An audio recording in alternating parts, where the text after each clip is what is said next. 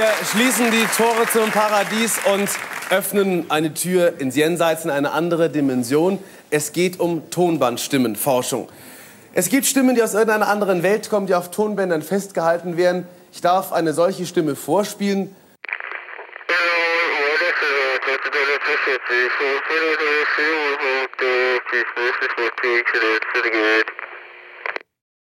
Ich brauche gar keinen Blick auf den wilden Ausschlag des Oszilloskops zu werfen, um zu spüren, wie viel Energie mein Gegenüber ausstrahlt. Wie heißt du? frage ich und notiere mir die Antwort. Warum bist du noch hier? Ich blicke mich kurz um. Der Raum ist leer, ich bin immer noch allein. Wann bist du gestorben? Durch das weiße Rauschen höre ich ein leises Wimmern. Es ist das erste von vielen Gesprächen mit den Toten, die ich in der Rolle von Juliet im Horrorspiel Silvio führe. Mit Mikrofon und Tonbandgerät in der Hand begebe ich mich nachts mit ihr in eine verlassene Ferienanlage, um die Stimmen von Geistern aufzuzeichnen. My name is Juliet Waters. I work as an audio recordist, specialized in EVP, electronic voice phenomena.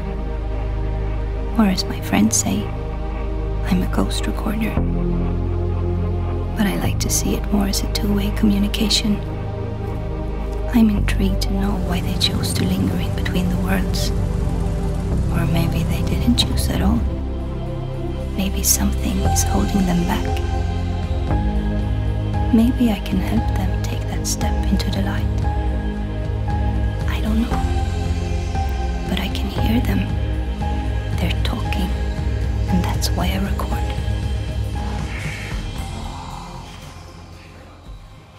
Wie die Waffe in einem Ego-Shooter halte ich dabei das Mikrofon im Anschlag und horche per Tastendruck in die Stille. An manchen Orten ist ein lauter werdendes Rauschen zu hören. Je mehr ich mich der Stelle nähere, umso deutlicher bahnen sich die Stimmen ihren Weg hindurch. Oft sind es nur kleine, kaum verständliche Wortfetzen. Wie schon bei Led Zeppelin sind die Botschaften oft verschlüsselt, die Geister sprechen teilweise rückwärts oder im falschen Tempo. So verbringe ich einige Zeit damit, vor und zurück durch die Aufnahmen zu spulen, bis die Nachricht verständlich wird. Mit dem Pazifismus dieser Geisterjagd bricht Silvio schon früh. Ein mit Scherben und Schrauben gefülltes Erbsengewehr gesellt sich als wenig furchteinflößende Schusswaffe zum Mikrofon, denn nicht alle Geister sind willige Gesprächspartner. Manche von ihnen erscheinen in der Form von schwarzen Schatten, die sich ebenso langsam wie unaufhaltsam auf mich zubewegen und deren Berührung tödlich ist. Mit dem Mikrofon kann ich zwar ihre Entfernung bestimmen, sehen kann ich die Gegner wegen des dichten Nebels aber erst, wenn sie schon in kurzer Schussreichweite meines Gewehrs sind. Was folgt, ist ein langsames Duell. Ausweichen, neue Munition suchen und schießen, bis der Geist sich wieder in Luft auflöst. Diese Momente, in denen die Geister von unsichtbaren Stimmen zu sichtbaren Feinden werden, haben trotz der Aufregung des Kampfes auch etwas Beruhigendes. Endlich zeigen die Geister ihre Präsenz, Endlich kann ich sie sehen und nicht mehr nur hören. Stimmen lassen mich wissen, dass ich in der Menschenlehre doch nie allein bin und erzeugen eine Paranoia, die noch schlimmer ist als die Angst davor, von der schwarzen Materie verschlungen zu werden. Wo ist deine Familie? fragt Juliet während einer Seance.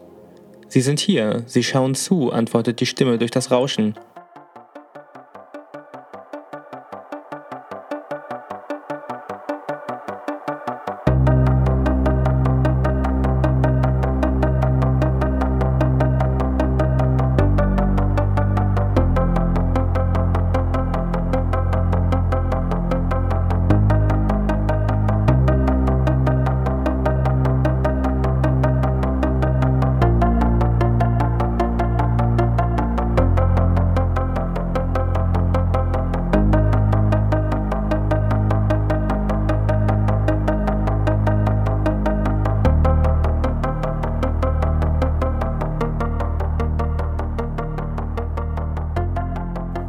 Dass viele der Geister feindselig gesonnen sind, ist eigentlich wenig überraschend. Schon zu Anfang muss ich Warnschilder, verschlossene Türen und hohe Mauern überwinden, um mir Zutritt zum Gelände zu verschaffen. Die Ferienanlage, so stellt sich heraus, wurde auf dem Boden amerikanischer Ureinwohner errichtet. Silvio nutzt das rassistische Klischee des verfluchten Indianerfriedhofs nicht nur, um eine mysteriöse Atmosphäre zu erzeugen, sondern wie schon Stanley Kubricks The Shining, um die europäische Kolonialisierung Amerikas zu thematisieren. Denn auch wenn es nicht explizit ausgesprochen wird, sind Juliet und ich als Spieler somit auch ungebetene Eindringlinge, die sich erneut dieses Land und seine Geschichten aneignen und sie ihm mit Gewalt entreißen wollen. Und so sind die Geschichten der Verstorbenen auch immer von Gewalt geprägt. Es ist das wiederkehrende Thema, das all die vielen lückenhaften Geschichten vereint und sie wie die Audiotagebücher in Bioshock oder eher noch die Tagebucheinträge in Gun Home in einen gemeinsamen Kontext rückt.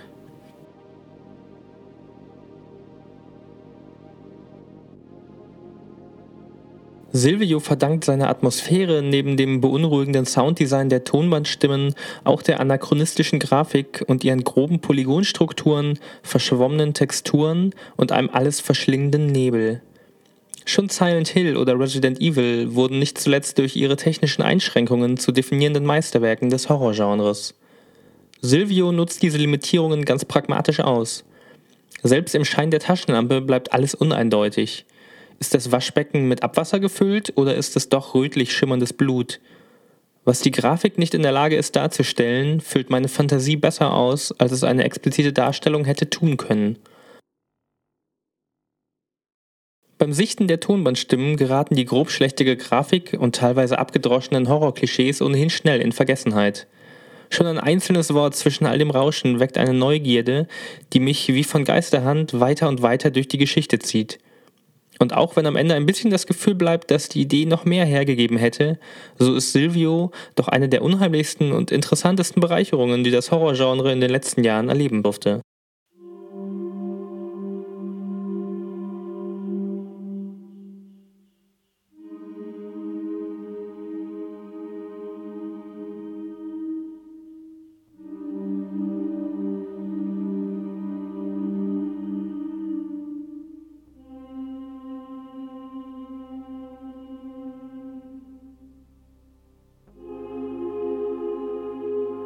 Silvio ist so ein Spiel, der sich fast übersehen hatte. Ich habe im August bei Superlevel diesen Text darüber geschrieben. Ähm, dabei ist das Spiel schon Anfang Juni erschienen und ich glaube, irgendwann Ende Juli las ich das erste Mal über Silvio und zwar bei Killscreen, einen, einen sehr interessanten Review. Und seitdem frage ich mich ein bisschen, warum dieses Spiel so untergeht. Und das ist wirklich eine, ja, eine Schande, weil es ein sehr, sehr äh, interessantes Konzept hat und das auch sehr, sehr atmosphärisch umsetzt. Vermutlich liegt es wirklich an der, an der Grafik, die sehr wenig hermacht. Es ist wirklich in, in Trailern und Videos und Screenshots sieht das Spiel oft nicht sehr gut aus und erinnert eher an einen dieser billigen Horror-Survival-Spiele, die es äh, zuhauf äh, mit der Unity 3D-Engine gibt auf Steam und anderen Download-Plattformen. Aber davon ist Silvio wirklich sehr weit, sehr weit entfernt. Es ist sehr gut geschrieben und designt und macht einfach alles richtig, äh, was, was ein Horrorspiel nur richtig machen kann. Und durch diese unglaubliche Atmosphäre wird auch diese ja, optisch und technisch schwache Eindruck schnell einfach völlig überdeckt und spielt überhaupt keine Rolle mehr. Dass auch ähm, technisch einiges nicht so toll ist, dass man durch, durch Wände teilweise durchlaufen kann. Das ist ändert nichts daran, dass die Atmosphäre äh, das Stärkste ist, was ich ja wahrscheinlich seit, seit Alien Isolation gespielt habe. Und ähm, Silvio hat mich ein wenig daran erinnert, dass ich ähm, Horrorspiele nicht grundsätzlich nicht mag, sondern dass ich Horrorspiele sogar sehr gerne mag, wenn sie irgendwie nicht den Horror als Selbstzweck haben für sich mal kurz erschrecken lassen, sondern wenn sie das Horrorgenre nutzen, um ähm, einen Punkt zu treffen. Und inhaltlich ist Silvio sehr, sehr nah, wie schon gesagt, an, an The ähm, thematisiert diese koloniale Gewalt tatsächlich. Und ähm, allein deshalb ist es ein sehr, sehr, sehr, sehr lohnenswertes und interessantes Spiel, dem äh, das mehr Aufmerksamkeit verdient.